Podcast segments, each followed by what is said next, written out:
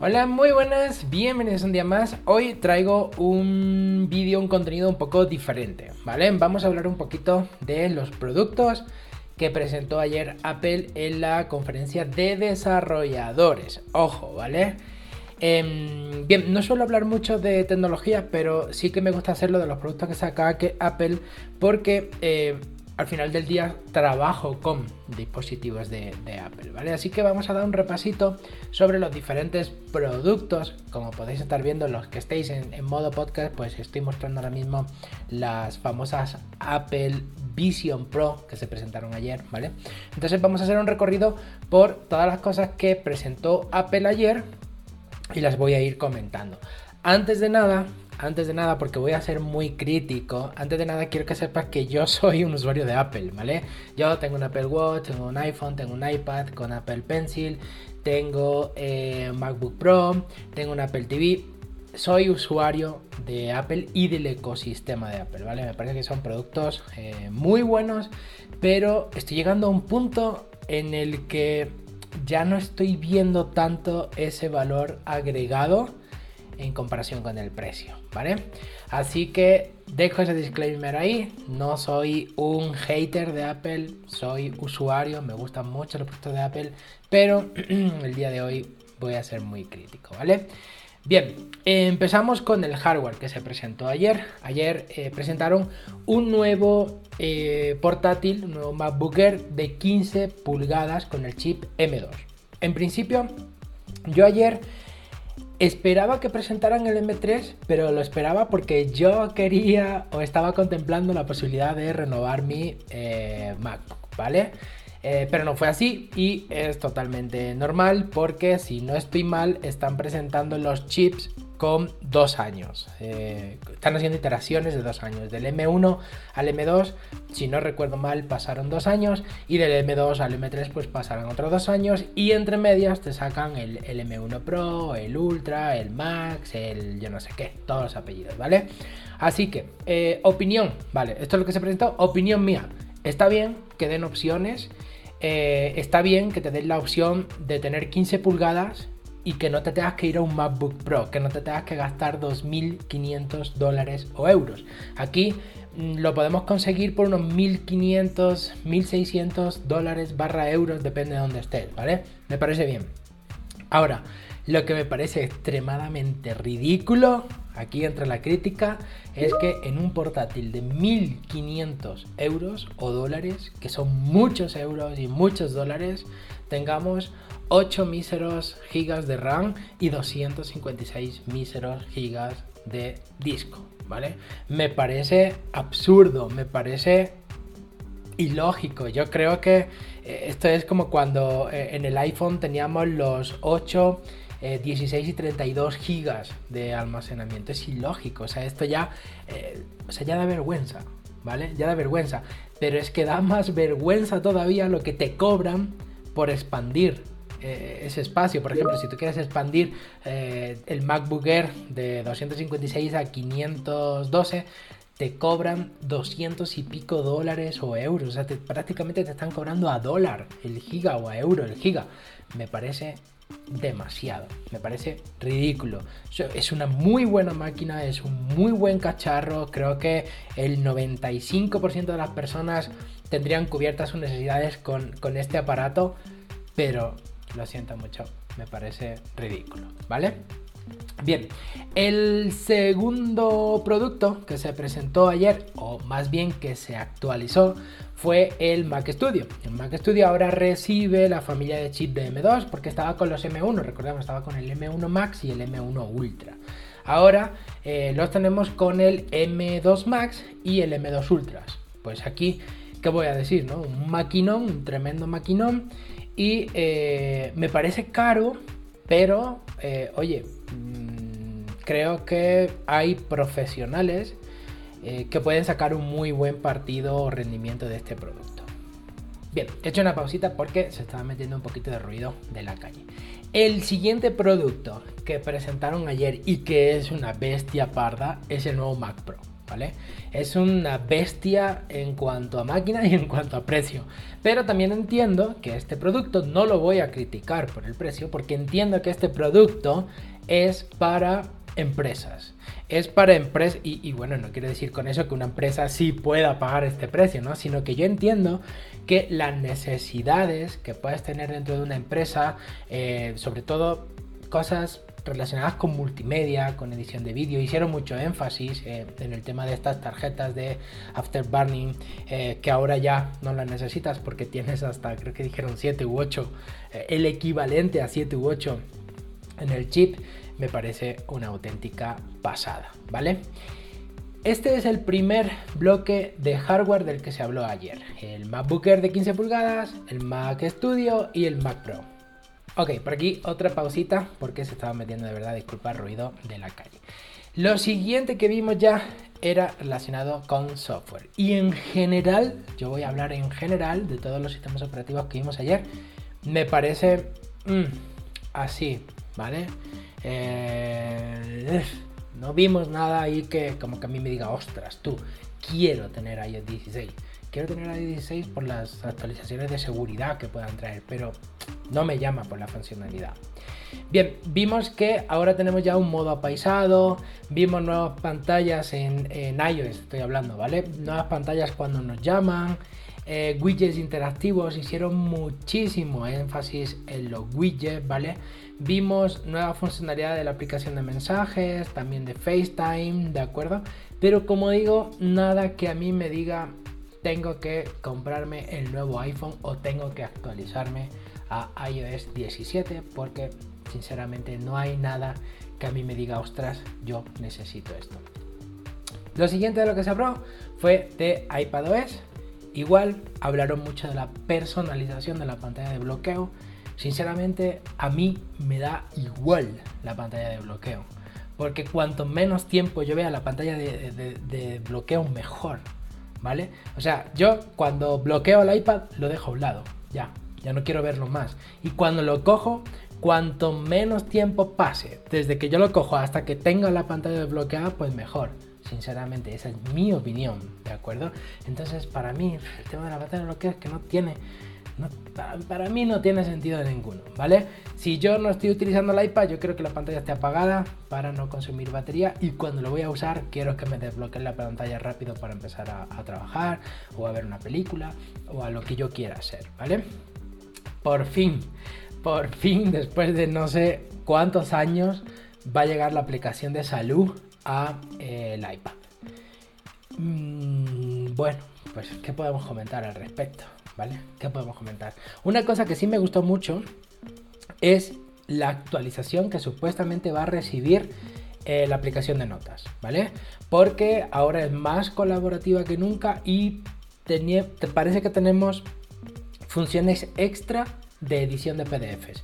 Y eso es muy importante para mí porque eh, te puede evitar comprar una aplicación de terceros. Yo soy mucho de utilizar las aplicaciones de, digamos, nativas, ¿vale? Eso tiene sus pros y sus contras. Sus pros es que no tienes que estar comprando aplicaciones de tercero. Y los contras es que cada vez te haces más dependiente del ecosistema. Y eso es un problema, ¿vale? Bien, eh, no mucho más de verdad con respecto a, a iPadOS. Como te digo, mucha énfasis en la pantalla de desbloqueo y los widgets. Vuelvo y repito, durante todo el recorrido de todos los sistemas operativos que vamos a hacer, siempre van a estar presentes los widgets. Y los widgets es algo que yo utilizo cero, ¿vale? Más allá de algún widget informativo del tiempo o de en el iPhone que tengo el de los anillos de ejercicio para ver cómo voy, más allá de eso no los uso no los uso. Eh, por ejemplo, aquí vemos el tema de los recordatorios o de las tareas. Yo cuando quiero ver las tareas entro a la aplicación para ver cuáles son todas las tareas. Yo generalmente tengo más de dos tareas o más de dos recordatorios. Entonces no me sirve ver solo dos, así como estamos viendo. Para los que estén en modo podcast, estamos viendo eh, un widget pequeñito donde se ven dos tareas o dos recordatorios. ¿Vale? Bien, segundo punto. macOS Sonoma, Sonoma y Gomorra, ¿vale? Como ya algunos están comentando, ¿de acuerdo? Eh, bueno, una actualización del sistema operativo que incluye algunas mejoras. Algo que a mí me pareció muy bueno y que yo creo que sí voy a utilizar es que ahora con Safari vas a poder convertir cualquier página web en aplicación, como lo venimos haciendo en iOS desde hace eh, algún tiempo y ahora llega y ahora ya viéndolo a posteriori de forma lógica al Mac porque al final es el mismo sistema. Una cosa, y, digo que es el mismo sistema porque desde la última actualización, si tú hablas, por ejemplo, eh, eh, las preferencias del sistema, es igual que en el iPad e igual que en el iPhone, ¿vale? Y eso a mí realmente me molesta porque me parece feo. No sé por qué, a mí me parece feo para el Mac. Tienes, tendrá su ventaja de que es uniforme o homogéneo entre todos los sistemas operativos, pero a mí, ¿qué quieres que te diga? Yo prefiero mil veces que tenía antes, ¿vale? Bien, Siguiente de lo que se habló fue mm, WatchOS 10. De nuevo, mucho énfasis en los widgets. Ah, perdón, una cosa que quiero comentar del eh, Mac y con respecto a los widgets es que ahora si el widget que tú tienes en tu iPhone no está disponible para Mac, pero tu iPhone está dentro de la misma Wi-Fi que tu Mac, vas a poder utilizar aquellos widgets que tengas configurados en tu teléfono. De nuevo, pues para mí utilidad cero y mucho menos de forma transversal, ¿vale? Pero bueno, a aquella persona que utilice los widgets, pues esto le va a venir pues, posiblemente de maravilla, ¿vale? Siguiente parada, WatchOS 10, que sinceramente pues mmm, adicional a lo de Snoopy, la colaboración que hay ahora con Snoopy, pues más widget, ¿vale? más widget y no sé, no, no hay algo que a mí me diga eh, necesitas comprarte la siguiente versión del reloj. Y yo estoy con un Apple Watch Series 3 está descontinuado yo no tengo WatchOS 9 yo, el último que tengo creo que es el 8 vale así que de momento nada que me interese vale ah una cosa mentira Mentira. Una cosa que me pareció muy importante es una nueva funcionalidad que va a tener el Apple Watch que te va a controlar, o más que controlar, la palabra correcta sería medir el tiempo que pasas expuesto a la luz solar, ¿vale? Y esto sí me parece importante porque aunque para algunos de nosotros que vivamos en países latinos esto pueda ser, pero ¿cómo? O sea, ¿cómo puedo necesitar recibir luz del sol? Hay algunos países o algunas culturas o personas que probablemente pasan encerradas mucho tiempo o que por la parte donde están viviendo, muy al norte o muy al sur, en el globo terráqueo me refiero, pues no reciben toda la cantidad de sol que debieran. Entonces el Apple Watch te va a medir qué cantidad de tiempo pasas eh, expuesto a la luz y si... Eh, este, es poco, pues te va a mandar la notificación para que estés ahí alerta. Es súper importante eh, cómo se ha venido convirtiendo, y esto es algo que me gusta mucho, cómo partió el Apple Watch de un dispositivo como de moda, ¿vale? Y el mercado, los usuarios lo han ido convirtiendo y Apple también obviamente, lo han ido convirtiendo en un producto de eh, salud, y para mí es fundamental y, es muy bueno porque yo, por ejemplo, algo que miro todos los días al acostarme o todos los días al levantarme es cómo quedaron mis anillos de movimiento en ese día o en el día anterior, si lo miro por la mañana, ¿vale? Para mí es muy importante porque yo paso mucho tiempo sentado por mi trabajo y para mí es muy importante moverme y esto es como que te, te reta a que te muevas, básicamente, ¿de acuerdo? Y por último, pero no menos importante, la joya de la corona, las eh, Apple Vision Pro, ¿vale? Producto súper innovador, eh, tecnológicamente un portento, eh, una pasada, un todo lo que tú quieras. Te lo compro, todo lo que tú quieras. Pero partiendo de la base de que yo creo que esto es un prototipo, o sea, ya de por sí, si si tienes la batería en el bolsillo, conectada por un cable de medio metro a las gafas, que ya debe ser incómodo eso. Ya te aviso yo que eso debe ser incómodo porque ahí ponían a la gente este, sentándose en un sofá con el cable por detrás de la espalda. Ya te digo yo que eso va a ser incómodo, porque es incómodo cuando usaba, cuando yo usaba eh, auriculares de cable, eso era incómodo para mí. Pues ahora imaginamos, en lugar de tener un cable finito, vamos a tener un cable gordo, pero ya colgando por la espalda, y cuando yo me siente, voy a estar eh, incómodo con ese cable, porque es grueso el cable, o sea, mmm, tiene que ser de una dimensión importante, que podemos ver en las fotos, ¿vale? Entonces, para mí eso es un prototipo. Si no has sido capaz de meter la batería en el casco, en las gafas, en el visor, como lo quieras llamar, o, no sé cuál sería, más bien dicho, la palabra correcta, para mí eso es un prototipo. Partiendo de esa base y del exageradamente alto que es el precio, o sea, para mí esto no tiene sentido ninguno. Eh, ¿Qué es lo que yo pienso? Apple es una empresa que vende productos de consumo. Vende teléfonos, vende portátiles, vende relojes, vende productos de consumo. A lo mejor no es masivo, pero son productos de consumo. Ya si me sacas unas gafas por 3.500 dólares, es que las gafas valen más que un eh, Mac Studio. Es que valen más que un Mac Studio. Es que valen la mitad que un Mac Pro. Para mí no tiene sentido. ¿Vale? 3.500 dólares más impuestos que a España llegará por unos 4.000 y pico euros, ¿vale?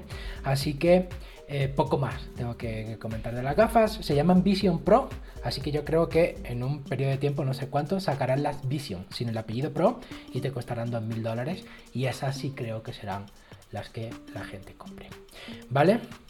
Pues nada, esa es mi eh, review del evento de Apple unido a mi opinión barra crítica. Espero que te haya sido de ayuda y nos vemos en la próxima.